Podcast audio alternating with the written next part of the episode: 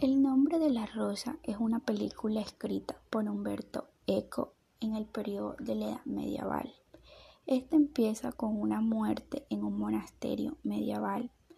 Para investigar la causa de esta, buscaron a Guillermo de Baskerville y a su discípulo Atsu. A medida que iban pasando los días, se iban presentando más muertes y Guillermo empezó a sospechar que el misterio se encontraba en un libro que estaba en la biblioteca, pero a la biblioteca no podía entrar cualquier persona, por lo que él tuvo que inventarse una estrategia para entrar. Luego que entró, se encontró con un señor, el cual le facilitó el, el libro, pero el libro era un libro maldito que estaba escrito con tinta negra que todo aquel que lo leyera iba a morir, por lo que Guillermo tomó el libro y se puso un guante en la mano.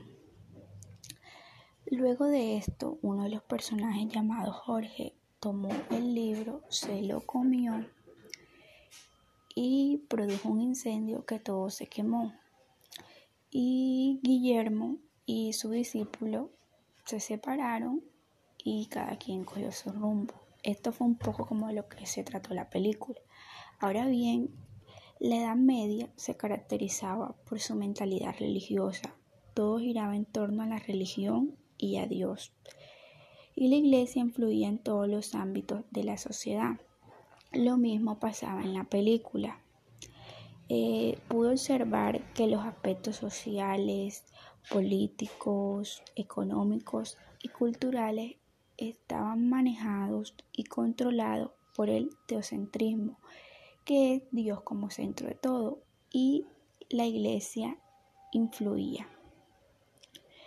También existían dos clases sociales, que era la clase social dominante, que eran los que de esta hacían parte los, los de la iglesia, y la clase dominada, que eran los pobres, los campesinos, entre otros. Otro aspecto muy importante que logré observar fue que el, el pecado, el sexo se consideraba pecado.